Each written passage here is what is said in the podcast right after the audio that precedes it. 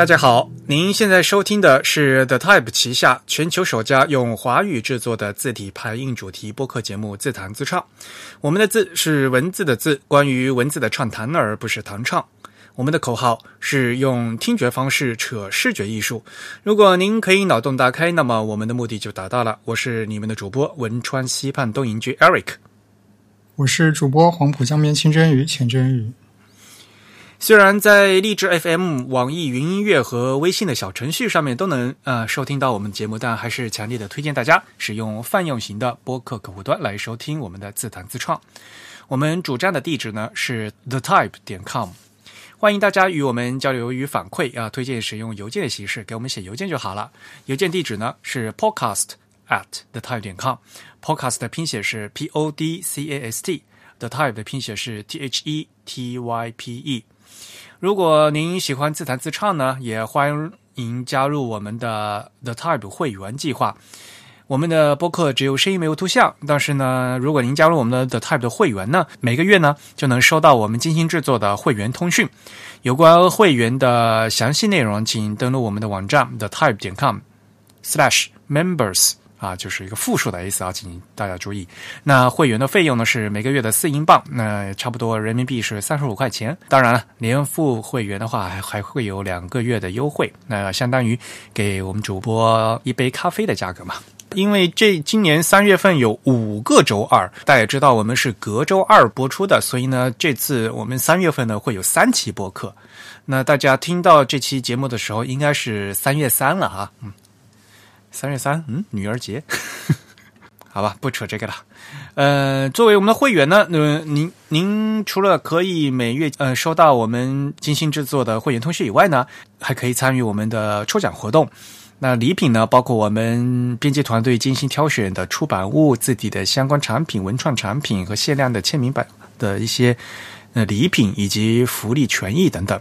那么三月份的我们抽奖的奖品呢？其实上一期我们也公布了，是我们呃从英国啊 Font Smith 啊那带来的字体杂志 Type Note 的第三期啊，这是一本英文的字体专业杂志。当然了，如果您不想被这个会员计划束缚，只是想给我们捐款的话，那我们肯定也是欢迎的了。那捐款渠道呢是通过支付宝啊，捐款到 hello at the type.com。hello at the type.com。尽管如此，我们还是极力的推荐大家呃加入我们的会员计划。哎呦，终于把这个。片头这么长，给念完了。就我们今天已经是第一百一百二十期了。哎呦，我都没有想到，我们我我这个片头能念一百二十次，真是的。呃，在第一百二十期呢，我们还是给大家来一个全球的字体新闻联播。很多朋友说，你们这些。这些新闻啊，都是国外的，太不接地气。那么这次呢，我们就从国内的消息和大家开始介绍，好吧？嗯，那大家知道吗？疫情还没有结束，东京的疫情现在已经越来越紧张了。呃，所以呢，字体行业的话也出现了一些就是新的改动嘛。大家也知道，汉仪呃举办的字体之星大赛，原来是截止到三月三十一号的，那现在呢已经出了新的公告，那么截止日期呢就改到了八月的三十一号。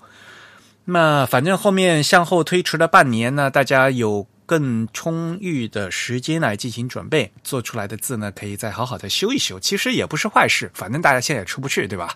嗯，再好好的把自己的作品再润色一下，其实也不算是坏事。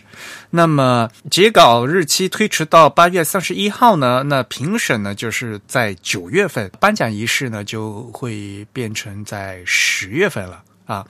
这个呢，在汉仪的官网啊，还有他们的这个公众号上面都有评审工作，我也会去参加，所以我们也希望能见到大家很好的作品啊，期待大家有出色的表现。哎，不过这样子相当于他们是把这个一年期的比赛延长到了将近两年的这个时间。严格来说，也不是每年都办嘛。嗯，像这次的字体之星大赛的话，是第四届嘛。其实是二零一八年十月十二号开始就启动了呀。对，嗯，所以呢，相当于是两年一届这样的感觉。因为疫情还没结束嘛，我们相信呢，就到秋天来讲的话，应该呢会是一个比较好的时机。嗯，而且这次大赛应该会走出北京啊，到时候呢，我们还会有一些新的动向啊。好，呃，下一条消息，其实在国内的话，可能就年轻的设计师们可能都知道，但是呢，我们作为一个字体排印的专业的播客节目嘛，还是要提一下的哈。就是优设，呃，优设网站其实大家都知道嘛，对吧？在设计圈呢，还是非常有人气的。那么优设这次呢，发布了两套全新免费可商用的字体，第一套呢是他们叫优设标题黑。具体发布严格来讲应该是去年的年底了，对吧？然后前段时间，他们发布了第二款，第二款这个名字也非常应景啊，叫“优设好身体”，听起来就不像是一个字体的名字，你知道吗？他们打的一个就是免费可商用。呃，这个东西的话，其实中文字体的免费上可商用字体现在是越来越多了。其实这是个好事嘛，对吧？因为作为是设计师来讲的话，就是手能手头可以用的东西越来越多的，这是一个好事。那么，其实这一类的话，像很早以前，包括我们 Type is Beautiful 呃的 Type 团员一起都参与的这个思源字体，在谷歌那边，它名字叫 Noto 啊，这个都是。完全是可以免免费可商用，而且呢，这是完全开源的啊。嗯，那么像去年阿里巴巴他们也做了普惠嘛，对吧？普惠体啊，阿里巴巴 Sans，然后呢还有 OPPO 啊，OPPO Sans 也是现在可以免费商用，现在都大家都可以放开可以用。另外的像像站酷和优设啊，他们这这些就是设计师网站哈，做了这些免费可商用的字体。那么优设这次他们做的这两款呢，更多的像是那种标题字嘛啊，所以呢，呃，可能呢就是需要大量做海报，然后呢，可能电商的这些呃需求呢会比较多一些。像原来那个呃，去年年底设他们发的第一款优设标题黑，其实就是一款斜体字嘛。正如它的名字写的是标题黑，用于标题的粗黑的斜体，而且在它其实整款字它是一个扁体，扁扁的，对，就不是正方形啊。其实比较接近我们传统意义上所谓的这个综艺体这样子的美术字。对，而且它又是斜的。我觉得优设他们这次很有意思，就是优设标题黑它是扁的，然后呢，这这个新的优设好身体呢，它是长的，就瘦长的，都不是正方形。对，我不知道这款这款好身体这款字，它的这个字面的这个框是不是一个正方形的，还是说它也给它改成了不是正方形？所以就是你要在排的时候要注意，因为它是瘦长型的嘛，如果你还是。按照正方形的排，那肯定字距就 C 了嘛，对吧？对对对，就所以就不知道，我不知道这个字体在技术上是怎么处理的。不不过这两款字体应该都是由这个汉仪团队帮他们实现这个开发方面以及字库的这个字符集的补全的，对吧？呃，应该这么说，嗯，就是这两套字呢是肯定是优设团队嘛，然后他们的合作伙伴呢是自由啊。大家也知道，其实自由是汉仪孵化出来的一个新品牌吧，字体品牌吧，对吧？嗯，而且新发布的优势好身体的话呢，只能在这个自由的客户端使用啊，其他地方是没有那个字体文件可以下的。啊，它必须要通过那个客户端来分发，是吧？就跟那个 Adobe 的那个类似。对，所以大家就要下那个自呃自由的客户端，然后呢就可以免费商用了。嗯我们也会把这个。链接哈，呃，加入到我们的 show notes 啊，节目简介里面去，大家也去可以可以去看这个字。其实标题黑呢，就是很明显的非常好用嘛，就作为这个海报啊，这个标题来用嘛。但是呢，他们这个附带这个西文啊，就是还是非常头疼的啊，是吗？作为标题字来讲的话，凑合着用吧。但是如果真正要排成单词的话，其实还是比较难受的。这个西文其实也算是一个高度定制化的西文，就是主要是为了跟它的这个汉字的一些特殊的这个笔画造型进行一个搭配。但西文可能本身 kerning 以及这个间距的调整，可能稍微还是存在一些问题的。这个方面可能跟专门。专门制作西文的这个字体可能是有所差距的。一些笔形的特征嘛，感觉要要硬要和这个汉字去套，但是因为笔画不一样嘛，西文有很多那种圆弧状的笔形嘛，可是的硬要套成那种直的笔形啊，就会觉得很很生硬嘛，嗯嗯，然后一些呃细节的这个间距问题，那就是如果要细说的话，是没没个底了啊。然后优胜好身体，其实这个好身体这款字单看的话，其实还挺好的，我觉得。明明是一款中文字嘛，但是呢，做样章的话，当当写中文字好像觉得不过瘾，总是要加点英文，然后就显得这个品味比较高。然后现在呢，他们这个样章里面都开始加日文了，而且这个日文肯定不是这个呃好身体，我觉得。我觉得他们是没必要做假名，甚至是做什么一些 什么希腊字母之类的，这些我觉得都是没有必要的。可能常见的这个拉丁字母有可能和数字应该是必要的，但是除此之外的非汉字的部分，我觉得其实必要性不是很强，甚至有一些符号也是可以少少做几个。然后我和那个。自由的负责人稍微问了一下，呃，这他们的合作是这样子，就是因为一款字的话，首先要定那个方向嘛，就风格和方向的问题，所以呢，好像是优设方面他们做了三百个汉字主要的字，然后标点西文是优设方面做的，然后自由方面呢，那他们毕竟嘛，后面他们有汉仪的这个专业的团队在做嘛，所以呢，呃，把从这个三。百个汉字呢，再扩展成这一整套这个标准的二三幺二的符合国标的这一整套这个字啊，我必须要吐槽一下。虽然我刚才说这个优势好身体这套这套字看起来嗯还是挺好看的，但是他们那个之字啊，那个最后一笔那个横捺就看起来好奇怪呀。哦，我觉得他这个之看起来特别大。首先，他那个横撇和最后一捺那个笔画交代的不清楚。嗯，另另外，它它上面的这个点横的这个上面这个横的这个水平，嗯，就是垂直，在这个垂直方向的这个高度也特别的高，所以显得整个之字特别的大，好像对，就是整个中宫没有把握好，嗯，所以这个字特别奇怪，就特别突兀。因为其他的字的话，相对来讲还是非常柔和的嘛，然后为什么？这个资质看起来全是直线型的，就是所有的笔画都是。嗯，哎，反正这个是风格问题了啊！我够，反正我我就觉得，也就觉得这个字字好奇怪呀。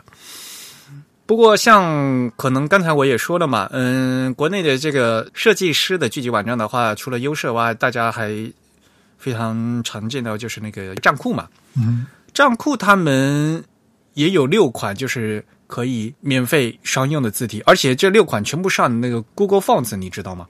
啊，所以大家如果到 Google Fonts 上面去看，然后点那个简体中文的话，就就有这个账库的他们那那六款字。嗯，不过那六款字嘛，嗯，说实话吧，呃，这个质量也实在是不敢恭维。相对来讲的话，感觉这个优设的这两款字至少呢还的。应用范围还相对来比较广，还是比较有诚意。嗯，好吧，那国内的消息就先说到这边，然后下面给大家讲几个案例吧。因为二月份刚刚过去，二月份情人节，我 最有意思的一一个案例就是大家。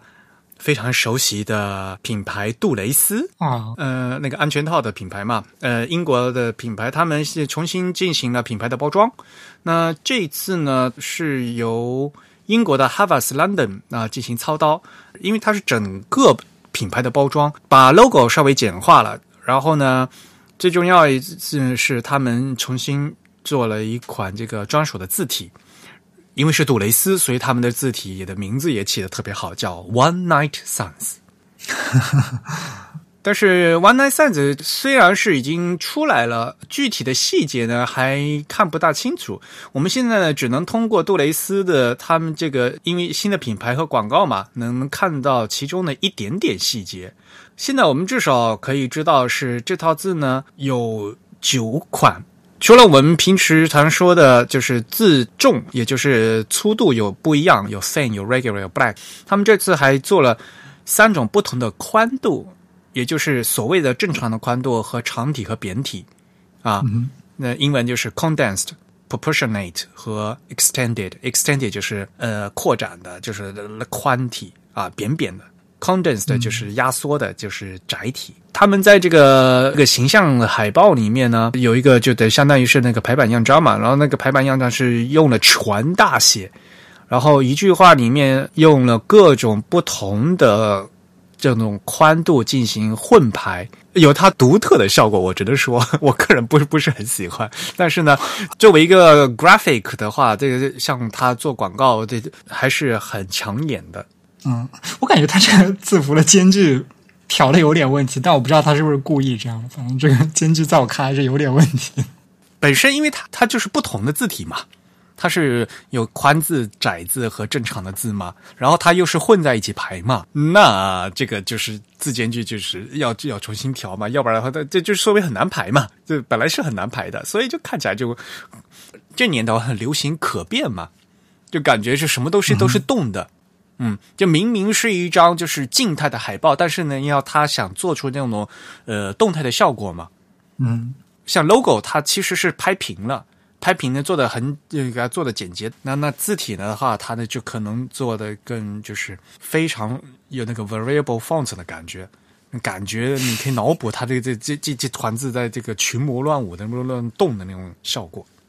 这套字据报道呢是那个 c l o n f o n Foundry 做的。但是又有那一个来源写说是那个设计师是那个 Karian Mystery，但是我记得 Karian Mystery 他应该是那个独立设计师，嗯，他们也有可能会找一个机构，然后这个机构再去找一个设计师合作，就理论上也是可行的。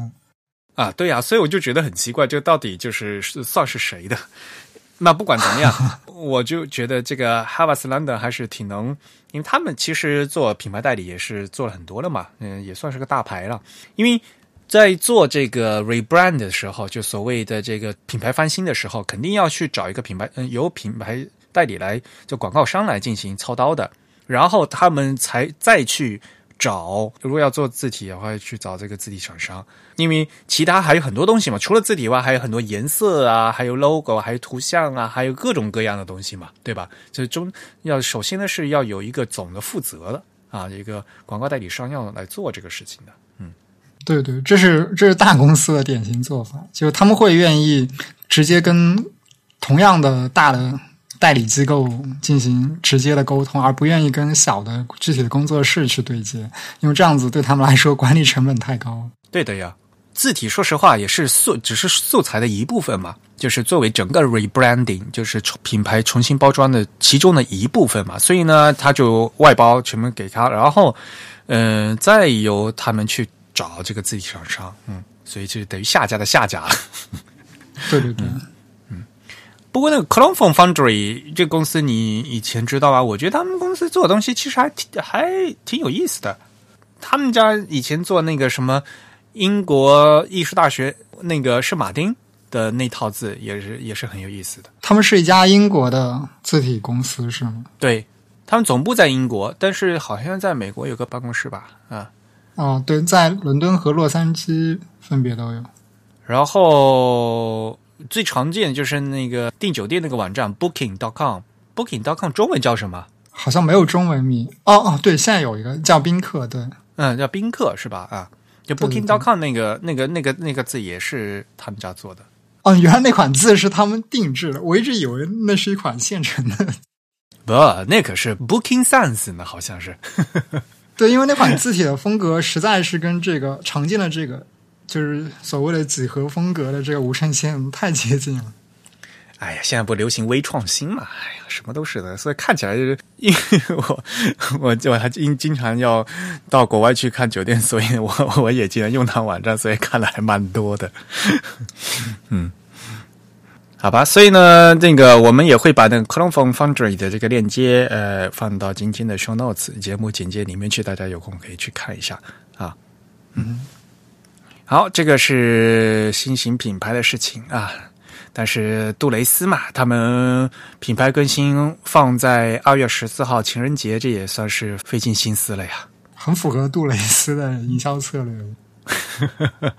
对，杜蕾斯是一家非常擅长制造这个社交媒体上营销话题的一家公司。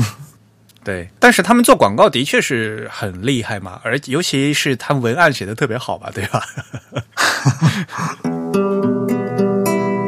然后下一条消息是厂家，嗯嗯，厂家那边呢，首先和大家介绍的是 MyFonts 啊，这是非常这这其实也不是厂家了，嗯，非常著名的这个这个字体网站嘛。嗯，就卖字体的网站 MyFonts 啊，MyFonts 他们做了一个那个 iOS 的 App，然后呢，里面有就可以下免费下五十款字体可以用，所以呢，大家可以推荐去用一下。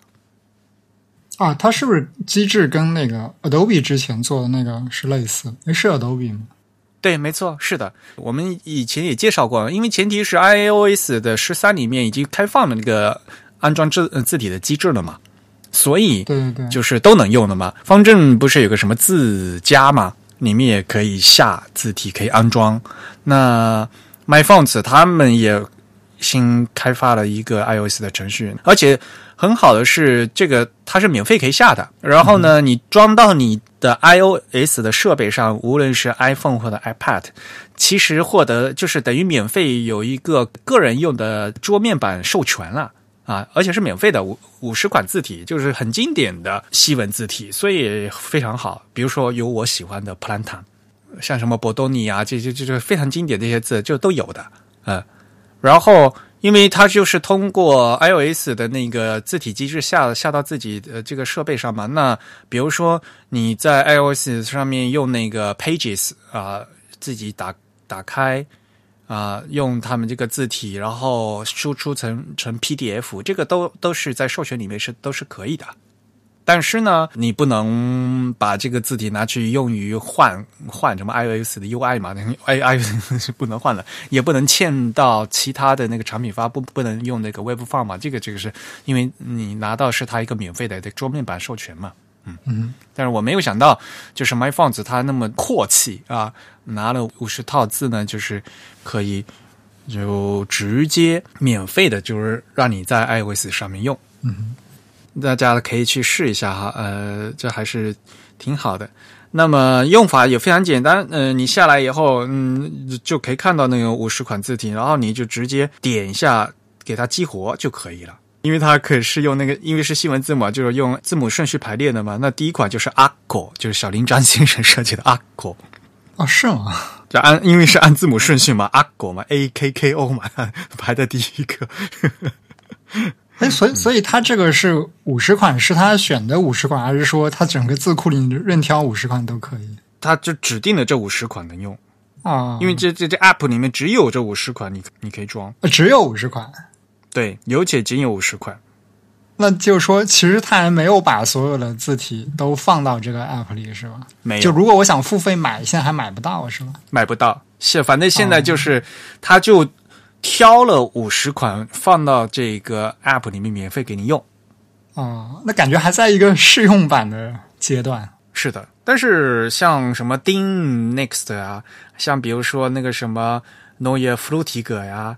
哈兹 Unica 呀，就是这些 Swift 啊，像像这些就是很经典的，像比如说 Joanna 啊，这这个很经典的一些字呀，就都能用的嘛。你就很正常的，比如说字处理软件里面，你开一个 Pages 就就能选字体就能用嘛，对吧？然后你还是可以直接生成 PDF，这个这个就很对于一般的呃，就是做做个文档啊是足够了。嗯，对，但是。我我总觉得会在 iOS 设备上做文档，比如说做那个 Keynote 或者做 Pages 的人，就他可能不会想到要自己去下一个字库的销售软件，在上面去使用到这个字体。这个就是装字体的软件嘛。说实话，那个像比如说方正，它那个字家也是嘛，对吧？而且最关键的是 iOS 设备嘛，那这个 iPad 也是可以用的嘛。那以后相对来讲，大家也知道嘛，iPad 现在也是逐渐的转成这个生产力工具了嘛。所以呢，就不仅是这个就是你写写东西嘛，像像 Photoshop 不是都有 iPad 有有版吗 iPad 版，对，对，而且像阿杜比他也说了嘛，就是他们现在正在开发 Illustrator 的 iPad 版嘛，所以就就说，嗯，不管怎么样，这个字体机制在这已经打通的话，总是给用户是一个好事嘛，对吧？嗯，所以呢，大家还是就可以试一下的啊、呃这个蓝色的图标 My Fonts 刚刚上线的，但是呢，我也不知道。正如刚才郑宇主播说的，就是感觉是有点像试水的感觉，我 不知道以后会怎么样。嗯，好，现在给大家介绍另外一个，就是一年一度的西文字体购买习惯调查，二零一九年版。嗯，这个是就刚才我们说的嘛，就字体购买网站啊，就西文字体购买网站，这个是 Monotype 主办的。嗯，而且呢，这个负责人就是 Mary，嗯，Mary Catherine Plug 啊，他每年呢会进行一个问卷调查，然后呢会给大家这个问卷调查的结果。那我们也会把这个问卷调查的呃链接，嗯、放到 show notes，大家可以去看。呃他本身好像也是负责管管这个 My Phones 的是吧？对，没错，是啊，但是嗯嗯，大家也知道 MyFont 现在也是 Monotype 的嘛，所以我我介绍他的时候，我必须要介绍说是不是他是 Monotype 的人。嗯，上次他来东京的时候，我还跟我还去跟他见过一面。对，大家也知道，因为这个国外买这个字体和这个授权的方式就跟国内完全不一样嘛。那国外的话，大家就是基本上还是和这个字体软件一样的，就是买授权，对吧？那直接下下来就可以用的。那商用的话呢，也是直接呃让的客户买。所以呢，就是在国外买字体的这个这个授权方式和中文是完全不一样的。那比如说，他问卷调查问你在哪边买，然后你就满意不满意，然后通过是什么平台买这个东西的话，跟国内的这个习惯是我非常不一样的。所以呢，呃，反正大家可以参考参考，好吧？国内的话就很少有个人设计师去买字体了嘛，因为个人几乎就等于是免费的，是吧？嗯，对，中文字体是这样子的，但是国外的话就是还是这个字体设计师要买，嗯，所以呢，这个买的话还是要通过什么方面买，然后买哪一家，大家觉得这个消费好不好？这这个是问卷调查中很重要的一部分。嗯，我我看了一下他的这个解说性的文章，我没有看他、他在这个 Medium 上发了一篇解说性的文章，然后当然他同时还分享了他自己做的这个汇报的这个幻灯片了。我看他这篇文章，我觉得，呃，他描述了这个买字体的这个数据，以及做了一些简单的这个统计分析。其实我觉得这个字体的销售市场，这个零售市场跟这个独立软件的零售市场表现出来这个现状是非常接近的。对，就本质字体就是软件，所以在国外来讲的话，对于他们来讲，就是等于独立软件销售的这个行情。对对，而且啊，而且就是说，我觉得它这个跟我们，比如说像我经常是生活在这个中国大陆，然后工作接触的这个对象也基本上是这样一个范围内的，我觉得跟我的认知也没有太多的出入，所以我觉得这这个事情好像在全球范围内，就大家都是这样一回事，就没有太多的这个没有太多的特殊点可言。对，唯一唯一它可能让我觉得。稍微有点意思，就是他提到，就是在这个字体产品领域，一个字体是否得奖，其实对这个销售的因素影响非常的低。我觉得这个是唯一让我觉得可能之前没有没有意识到的这样一件事情。其他的一些数据，就是精确的数据，当然我其实没有什么感觉，因为我不是做这个市场方面的。但是它表现出来的一些现象，其实感觉非常的符合一个常规的想象和一个常规的认知。嗯。有一些针对西文的一些概念的问题，比如说它有一个统计，比如说像顾客对字体功能需求前三名，第一名是希望在一个家族里面有很多的风格，第二名是字距 spacing and kerning，第三是 annonates and ligatures，就是有很多替换字形和连和这个合字。就非常实用的西文字体的功能嘛，像这个东西的话，中文字体是不存在的呀。对啊，而且其实他没有统计这个中文字体的销售情况，他统计的对象里面只有日文。我不知道他统计这个所谓日文是指这个日本的用户呢，还是指什么？因为它好像大多数的这个问卷来源是通过一些这个 newsletter，就是这种电子邮件，以及他自己在 MyPhones 上这个网站做的一些这个站内的广告来分发这个问卷的。因为 MyPhones 网站上面也卖日文字体的啊，嗯，所以也就无非就是包括而已。所以呢，这整个的这个调查就是针对西文字体。你其实可以可以这样想，日文那个对于他们来讲，对对，虽然在范围里面，但是非常小啊。而且呢，日本的市场几乎就不在这这里面啊，对，所以就大家就直接可以看这个西文字体的状态是怎么样的，对字体销售、字体购买是什么样的。如果想知道现在最新的这个行情的话，就是可以看这一篇就可以了。嗯，但是呢，这个是在国外的西文字体的状况和就是和我们中文在中国和中国字体的状况是国籍就是国情非常不一样了啊。仅供参考。嗯，另外他提到一个也蛮有意思的点，就是他的问卷结果显示，很多人购买一个字体的时候，对于这个字体受到的其他消费者的评价，其实并不是那么的在意。这个跟一些传统的网上购物 是有一点不一样。可能传统网上购物大家比较在意别人给的好评或者差评，但是在字体领域，好像这个好评差评大家基本上不去看，可能都没有意识到。这种评价存在吧？可能因为买的人是设计师，买完然后很多设计师都知，往往都是非常清楚的消费者，我要的是什么啊啊！不过我觉得他们这个就在后面这些的设问就特别特别有意思，比如说，嗯，你你这辈子有没有实际碰到就活人的字体设计师？总的来说，你跟字体设计师打交道，呃，感觉怎么样？然后回答百分之九十八的人回答都是嗯挺正面的，就是这就就这这些这个具体的小问题很有意思。虽然就是全文都是英文的话，但是呢，我觉得这个英文也不是非常难，大家有兴趣的可以过去看一下。啊，那个字体设计师那个 Jonathan Helfler，他前段时间在 Twitter 上面搞了一个公开课，特别搞笑，嗯。他对一位女士做的一个粗衬线体进行了公开的点评，连续推了五六条推吧，就是因为那位 Jessica，她就做了几个字，然后呢，专业的设计师就可以根据他这个视觉，比如说具体的视觉调整，哪些呃字体的粗细啊，要怎么看，要怎么调，这个修改的方向啊。在一系列这个推特上面都有啊，就觉得可以学到很多东西。那那位设计师他本身好像是一个那种写西文美术字的一个艺术家，好像是吧？对，我看他这个推特的这个个人简介写的是 lettering artist，所以他并不是专业的就是字体设计师。正如我们以前说的，书法和这个字体还是不一样嘛，对吧？他哪怕他会他会写美术字，但是和这个这和这个做字体还是不一样，那明显他就是一个新手嘛。那作为一个新手，刚刚做完一个字体的话，那应该怎么进行修改？有哪些是嗯需要做的？这个还有一些曲线品质调整怎么样？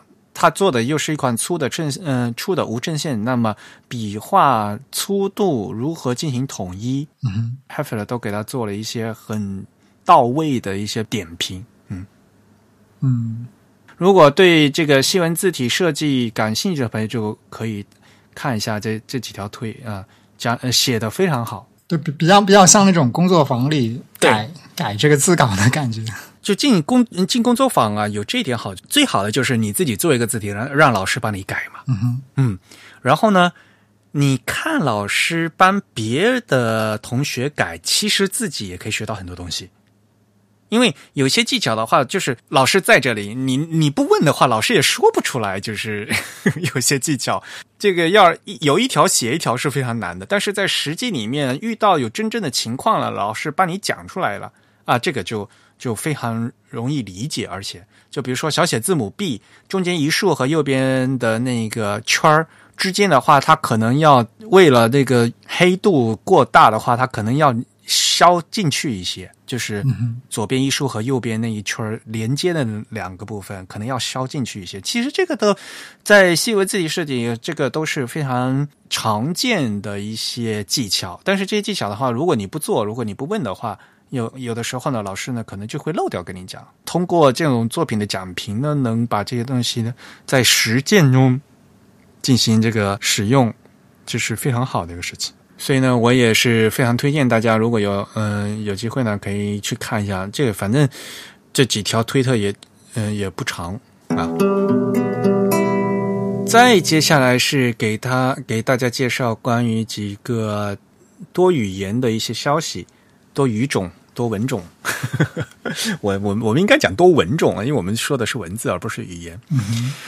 在 GitHub 上面呢，有有一位设计师呃发了一篇文章，就是关于希腊字母啊，这个这个叫什么多调正字法的一些基本常识，就是而且呢，这个呢不是写给学希腊语的人，而是主要是给这个字体设计师看的。啊，所以呢，这是一个非常好的一篇这个就是教学文档啊，所以对希腊文、希腊字母设计的感兴趣的朋友，必须这篇文章是必读。我觉得他整理的非常好。可能不熟悉希腊语的朋友呢，可能就是要解释一下，因为，嗯、他这篇文章写的是这个叫多调正写法，这个的是其实是老的正正书法。希腊文其实在一九八二年进行了一次简化，我们现在看到的这个希腊文已经被简化掉了，所以呢，就所谓的我们说的这个变音符号啊，在现代的希腊语就没那么多，但是在之前就是所谓的 polytone 的这个希腊语的话，它有很多很多的变音符号。现在只有两个，以前呢有好多个，呃，什么瑞音符、顿音符、抑扬符，什么什么送气的和不送气的 柔音符，什么吸气符啊，就特别特别复杂。然后呢，一个字母上面还可以还有两个那个叠加在一起，这些这个变音符号应该怎么设计？而且它长的形状还不一样，有些是很类似，你有点像越南文。对这字儿太多了，是不是？另外呢，其实大家还可以去看一下那个另外一个，就是如如果你做希腊语的字符要做多少的问题。这希腊语如果是最核心的，就现代所谓的 monotone，monotone 单调希腊语的话，就是比现在普普通用的话，只要做七十七个字符字符型就可以了啊。但是如果你要再往往上面做的话，就就要做这个复调的，就多。这个多调的话，那就要做两百六十五个字符型。如果你再需要一些什么专业的一些字符的话，可能就要将近两百八十多个。再往上的话，一些这个学术研究的话，需要一些古希腊语的东西的话，那还要再追加，嗯、有一有一两百个啊。所以呢。大家也知道，希腊历史很长，希腊文也是历史也非常长。那希腊的正书法呢，它也是有非常复杂的一些变化。大家不要觉得这个是古希腊文，因为改成现在的正书法是一九八二年的事情，所以呢，之前有很多文献都需要这些字儿。如果你不做这个字儿的话，很多呢这个文章就老的一些文献就没有办法电子化。所以呢，呃，如果要做的话，还是要心要非常认真的做的。在做的时候有需要有什么样的建议啊？这个大家可以参考这篇文章，而且非常有意思。他发到的是 GitHub 上面，呵 呵非常理工 理工科。啊，对他，他用这个 GitHub 做了一个页面吧，算是做了一个独立的像网站一样的东西。对对对，不过，我想他这种声调符号和一个基本字母组合的方式，其实如果我们用这个现代的字体设计工具，其实是可以把它们作为两个部件分别来设计，最后给它们做一种拼接组合的方式来生成的，对吧？是的，没错。而且说实话，比如说像 Glyphs 这样的软件的话，已经有非常相对来讲非常便利的工具，呃，来帮你做。但是呢，有些东西需要细调，像那个异音符、顿音符这些还无所谓，就是当当有两个符号要在一起的时候就很烦，左右叠加在一起，还有上下要叠加叠加在一起的时候，那个就非常烦。有时候呢，就需要。呃呃，根据你底下那个元音字母的长的形状，你还需要再注意。像那个希腊字母的 iota，就有点像那个英文字母的 i 没有点儿的嘛。啊，它上面还有分音符，有时候还会要加两点儿。加两点以后呢，再加一个，比如说第二声，像汉语拼音的第二声阳平一样的，这个其实是一个瑞音符。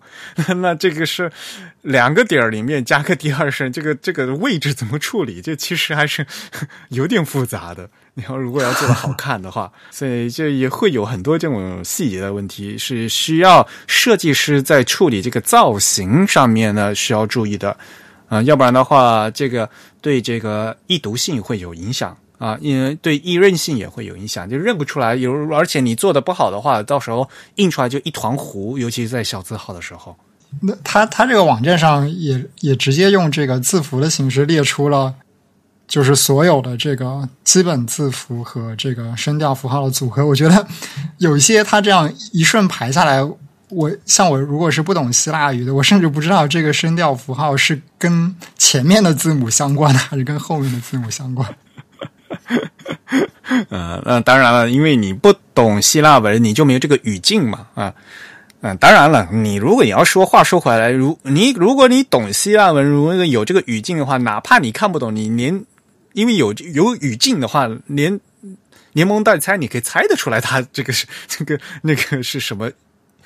音符嘛，对不对？如果有语境的话，就是，嗯，所以这个是是两方面的啊。好，这是关于这个希腊文的。然后另外一篇文章也是非常有意思，向大家推荐。然后这次呢，然后这是关于基里尔字母的，设计师的名字叫伊戈尔·佩特罗维奇，佩特罗维奇是吗？嗯。他在 Medium 上面发了一篇文章，名字叫《如何设计基里尔字母的捏、咧、切和 j 》。因为这四个字母呢，只用于塞尔维亚语。嗯，其中那个捏和咧的话，还用于那个马其顿语。可能大家不知道啊，就是塞尔维亚语和克罗地亚语。就是前南南斯拉夫嘛，以前他们都是用那个基里尔字母写的，就是所谓的俄文字母。塞尔维亚语其实现也可以用拉丁字母写，也可以用基里尔字母写，但是传统上还是多用基里尔字母写啊。那这套基里尔字母就是除了就和那个俄俄文的俄语的基基里尔字母呢，就是它有一些扩展嘛，因为他们是有一些不同的音啊。所以呢，他这里就是给大家介绍这四个字母是那俄文的那个基里尔字母是没有的，相对来讲长得会比较奇怪，所以呢，很多其他国家的非母语者就就不知道怎么设计，所以他特地写了一篇文章啊，尤其是后面那那个切和接这两个字母只用于塞尔维亚语，所以而且这两个字母长得真的是很奇怪，就大家都不知道这俩字母怎么搞的啊。切的那个字母看起来就像是拉丁字母大写 T 和小写 h 的合体。嗯，对对对，你看起来长得是那样，其实，嗯，你仔细看这篇文章，你就知道作者从母语者的角度来解释这个造型，他就告诉你，其实这个切它之所以长这个样子，其因为它是另外一个字母切的倒过来的形状。嗯。嗯，他告诉你这样了，所以你就知道哦，原来这个形状是这样的，所以会怎么做？另外一个字母 J 这个字母，J 这个字母和切字母这个就就多了一个勾而已，一个直一个勾，就看这个卷进去和不卷进去。这个他从母语者角度告诉他，其实母语者其实更偏好把这个卷啊是给它做成有降部的，就是给降下来，就低于基线那个卷。否则的话，很容易与这个 “b” 这个字母相混。像这些东西的话，就是从母语者的角度，从设计师的角度和大家来解说，这个是非常非常重要的。现在呢，有很多这种国外的设计师是帮你去做这个字，但是呢，有很多非母语者他就没有意识到这些字体造型对于这个母语者的这种阅读的感受。嗯。有相关的，像比如说那个 Unicode 的字体里面，他们虽虽然一些文字学家他们去收集了那个北美和非洲的一些部落的那些文字，但是有时候他们收的那些字形和那些讲那些当地专家他们在实际到这些部落里面去这个说母语的人去沟通的时候，发现那些字体字形对于母语者来讲并不是最易读的。啊，所以啊，很多东西的话还是需要从母语者的角度听取母语者角度的意见。那像塞尔维亚文设计师的话，第一他是母语者，第二他又是从设计师的角度能给设计师，比如说基线调整的位置应该怎么样，一些视觉的处理应该注注意什么地方，能给一个非常精准的这个建议。所以呢，就我觉得这个在设计上也是非常嗯珍贵的一份这个资料。当然了，很多朋友都不知道这个基里尔字母到底长得什么样子。我也想下次再找嘉宾来一起跟大家聊一聊这个基里尔字母。其实基里尔字母还有很多东很多东西可以聊的。我们上次请那个张轩，嗯，我们的夜玫瑰也在讲他学阿拉伯字母设计的时候，也稍微聊到了这个基里尔字母，对吧？因为他以前也在学嘛，这还是非常有意思的。我们改下次改机会再来，嗯，找机会了再来聊。嗯对，主要是现在很多很多的厂商，甚至是小的工作室，他们都开始流行做这个所谓多文种的字体，所以他们会面临这样一个问题，就是设计这个字体中具体字符、具体 glyph 的这个设计师，他可能并非是一个母语者。对，嗯，这导致他们有可能设计出来的这个字符造型。会跟这个母语者习惯中，或者说他们文化中比较合适的这个造型是有冲突，或者说是不那么一致的，或者说他没有选择到一种最优的形态。呃，我想这样的一些问题，就是需要这个母语者的设计师多来普及他们那些保留在已经成为他们这种呃母语文化东西的这种书写习惯，需要他们来讲解，才能有更好的这个参考意义吧。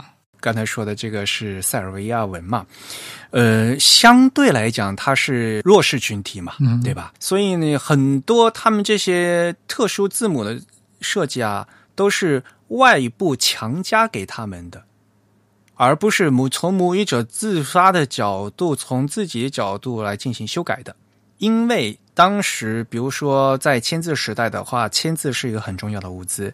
然后呢，比如说在铸牌时间，应该一些机器，比如无论是 Monotype、Linotype，也是国外引进过来的。很多这些字母啊，是外国人帮他们做的，而不是母语者以自己的设计的一个美观的角度开始做的。所以呢，有一些很多是历史问题。对，实际上我们知道这个。呃，全球有那么多种语言，真正每种语言有自己独特文字的，其实是非常少的。大多数语言，他们所使用到的这个书记符号，其实都是借用来，或者是呃被这个殖民输入进去的一种文字。那么，呃，这种文字本质上来说，它肯定是外来的，他们并没有什么母语者与生俱来的一些特质。但是，啊，因为因为一个母语者他长时间的使用这个文字，他可能会在这个文字的书写上产生了。属于他自己的一些特性，或者说一些特征，逐渐的这种东西，如果说能长时间的流传下去的话，就会变成他们这个母语文化中的一部分。那么，我们今天其实又面对了一个反过来的过程，就是说，我们又重新的因为一些商业的或者是一些这个工作合作模式的关系，导致了这个非母语者又重新的替那些已经形成了某一些这个书写文化的，但是使用的又是一些外来。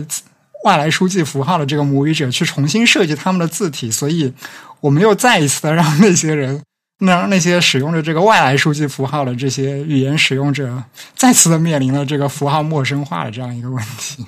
嗯，这与主播说的很绕啊。其实我可以举一个非常简单的例子，大家便于大家理解。汉语拼音的第二声那个声调的这个符号，中国厂商做的字里面都是。它是一提，对吧？这个阳平那个啊啊啊啊的啊是一个一提，就说如果是尖儿的话，那个尖儿是朝上的。但是实际上，就刚才说，如果这是一个瑞音符，在西文里面是这个瑞音符，比如说是法文啊，呃，还比如说西班牙语，这是一个瑞音符。瑞音符的话，西文的瑞音符哈，它不是一提，而是一撇，就是这个尖儿是朝下的。嗯我们在制作汉语拼音方案的时候，拿了这个瑞音符的符号来来套用我们这个阳平的这个声调，但是我们的阳平是一个上升调嘛，所以呢，所有的中国人在学习这拼音的时候，都觉得它应该是一个上升，应该是一提，尖儿应该是朝上的。对，而且老师教你这个书写方式的时候也是这样教的。因为当时用汉语拼音方案的时候，嗯，就拿了挪用了西文的这个马位，而西实际上西文这个嘛，所有在欧洲欧洲国家，所有这个嘛，它这个尖儿都是朝下，它是一撇，不是一提，尖儿是朝下的。所以呢，现在这就是造成一个问题。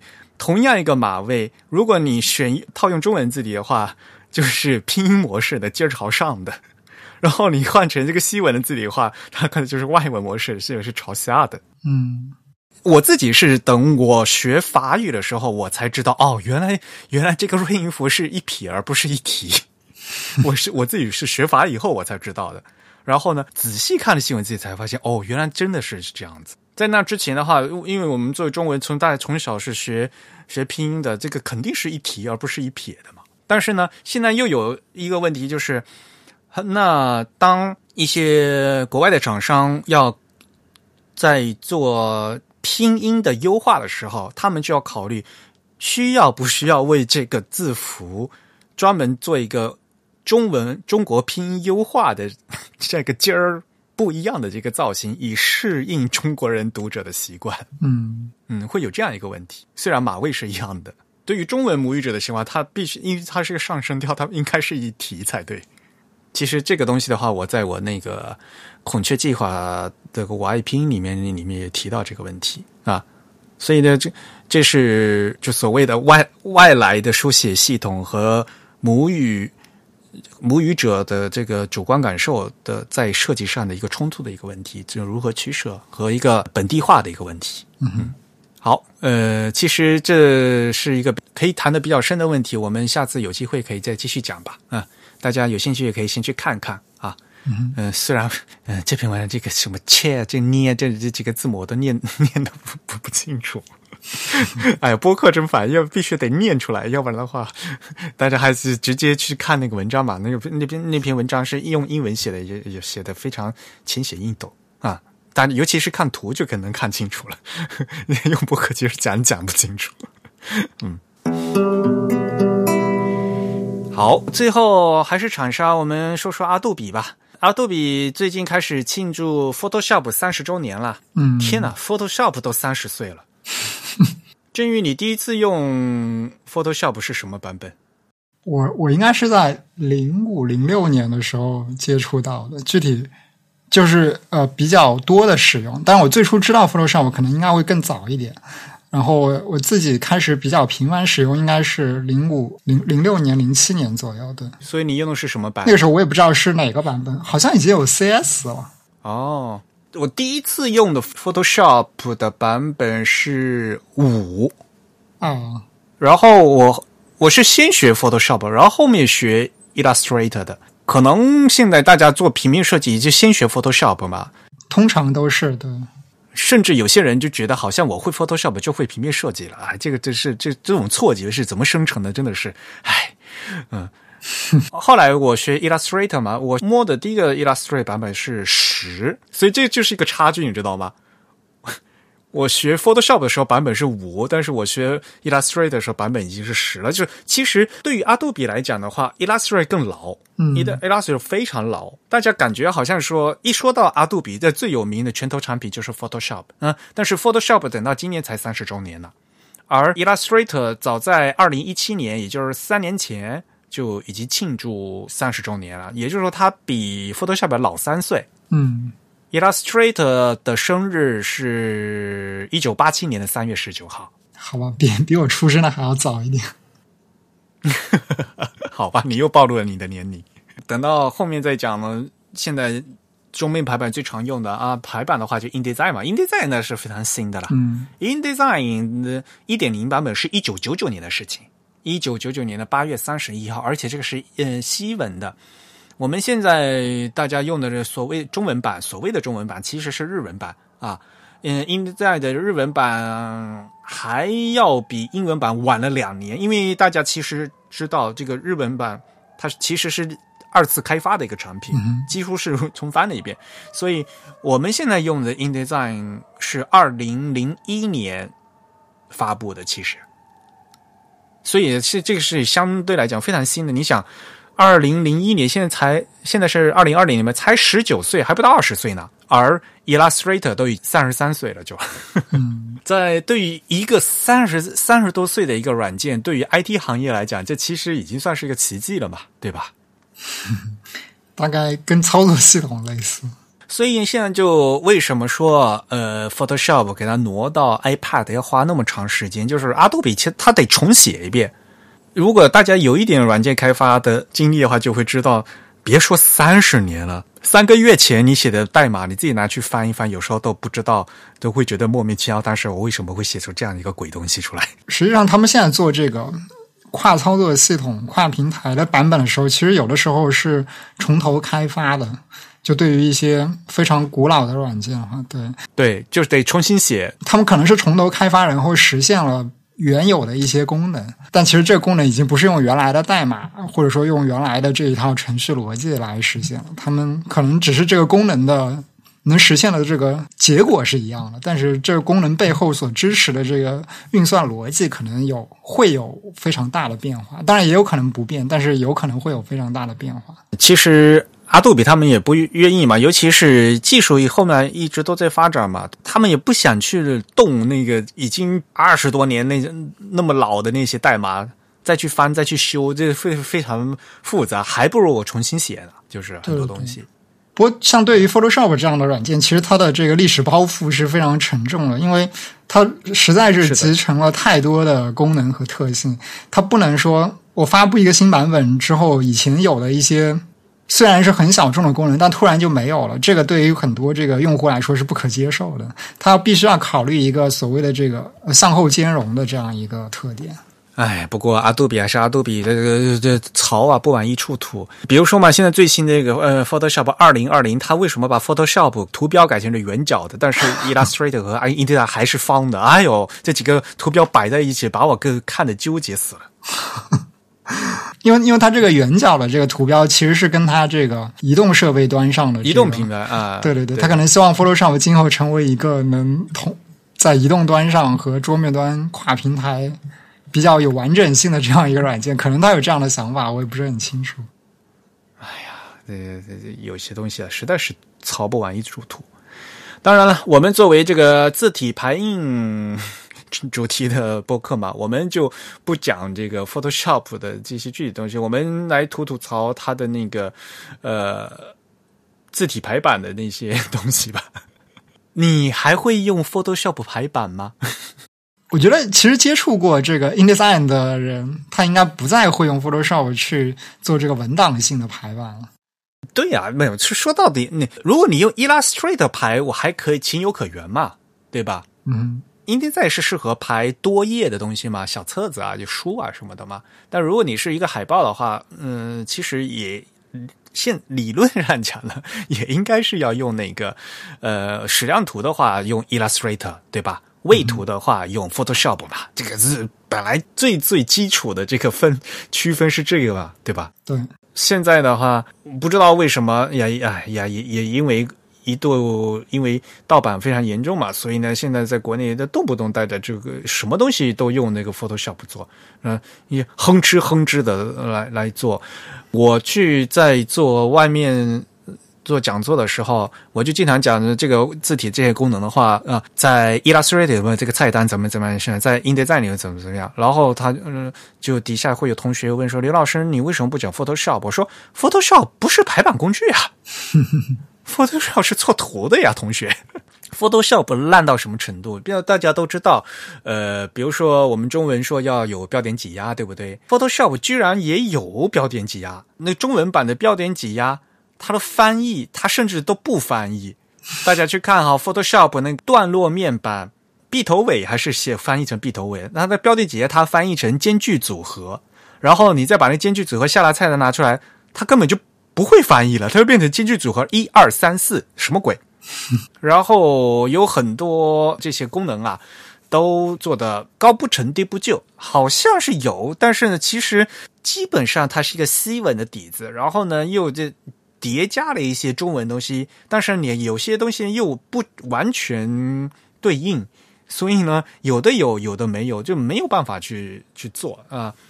像标点挤压，你虽然是有，但是你没有办法这是调整，你只能在四个预设里面选。有些东西就弄不呃弄不了啊。B 头尾你只能选日式的严格或者宽松，你自己没有办法去进行自定义。嗯所以像像很多这些标准的这些中文最基本的这些东西的话，没有办法解决，你就。首先，话再退回来讲，就是你就不应该用这样一个做一个图像软件来去进行文字排版。当然，短的一些小标题啊，那些东西，那你要做这个艺术字啊，要做特效啊，这是可以的，因为它本来就是一个做这个图像的一个图像，而不是图形嘛，对吧？它对这个什么 Open Type 这个那个支持也是非常差的，很多都调不出来。嗯，所以呢。如果你要真正要学排版，如果要用的话，当然对于文字排版支持最多的，在 Adobe 的软件里面肯定是 Adobe InDesign 啊。那如果你觉得你没有必要去做一本书那样的东西，做一些简单的小册子、宣传册，那至少 Illustrator 里面那些功能你要过一过。嗯，你就别问我说这个 Photoshop 的文字排版功能怎么样了。你哪怕你学了，也也你用的也别扭。说实话，按照我自己的经历来看，我觉得这个它它的这个分界点，其实在于具体的设计师他是怎么样来看待自己正在排布的这些具体的字符的。如果说他认为排版工作是一项对文字呃进行这个规则化管理的，是一种。嗯，需要有一种规则来进行对文字进行管理的这样一种设计状态的话，那么我觉得它自然而然的会选择像 InDesign 这样子，呃，有非常多排版控制选项，然后非常容易管理这个样式的这样一种工具。而如果说它只是单纯的将字符看作是需要罗列在版面上的一种图像性的元素的话，它可能会呃在最初的时候比较直观的考虑用 Photoshop 这样子一些操作图像的。软件来将这个文字排布到它的这个页面上，其实这个我觉得是跟设计师对于这个文字排版这件工作逐渐认识的加深，它自然而然的就会迁移它的排版工具。当然，另一方面也是因为，嗯，Photoshop。不得不说，它在这个设计领域，它是作为很多人的这个入门软件来做的，所以很多人可能会有一个呃对工具的依赖吧。他可能最先使用过的这个排版工具，或者说能做这个排版的这个工具就是 Photoshop，所以他会一直的去用这个 Photoshop 来做这些事情，然后。他可能觉得这这个工具他非常的熟悉，潜意识他可能会觉得用熟悉的工具效率会更高，但他可能没有意识到，其实对于文字排版来说，真正能提升效率的是另外的一些工具层面的东西，而不是 Photoshop 这样子的工具能够提供的。哎呀，呃，做什么事情用什么工具嘛，对吧？这个就像。西方厨房有各种各样的道具嘛，你打个蛋有个打蛋器，对不对？然后用一个开嗯开个罐头一个开罐头器，对不对？像但是中国就不一样了，随便一双筷子，什么事情都能搞定。但是我们觉得，就说如果你还是在做专业的东西的话，你还是要根据你要做的作品，对吧？你需要选择。合适的工具，这样的效率会高嘛？要不然何必呢？对不对？把自己累的。这可能跟跟这个文化也有一定的关系吧。就是你究竟是一直使用一件你觉得非常顺手的工具，还是说你愿意去接受这个工具的多样性，为具体的工作选择更合适的工具？那也要看啊，因为设计师不一样嘛。有些设计师他就是喜欢做各种类型的东西，有些设计他就比较专嘛，他只做一类东西嘛，其他东西他不做嘛，对吧？这也要看人了，对吧？嗯，好吧，那今天就先说这么多，我们也说了一一个多小时了。好，那也再次感谢大家收听我们本期的节目。如果大家对我们的节目有什么意见或者是反馈呢，都可以来信告诉我们。我们的邮箱地址是 podcast at the the type 点 com，p o d c a s t at t h e t y p e 点 c o m。同时呢，大家也可以在社交网站上关注我们，我们在新浪微博、在 Twitter 以及在微信的 ID 都是 the type t h e t y p e。同时呢，大家也可以在这个 Facebook 上搜索 the type 或者搜索 type is beautiful，都可以找到我们。好，感谢大家的收听啊！我们已经一百二十期了，那么下次的一百二十一期的话呢，我们就会请到我们的总编来继续我们的经典西文字体系列，大家可以好好期待一下。嗯，啊，本期节目由 Eric 和振宇主持，由 Eric 在 Mac OS 上剪辑制作完成。我们下次节目再见，拜拜。嗯，拜拜。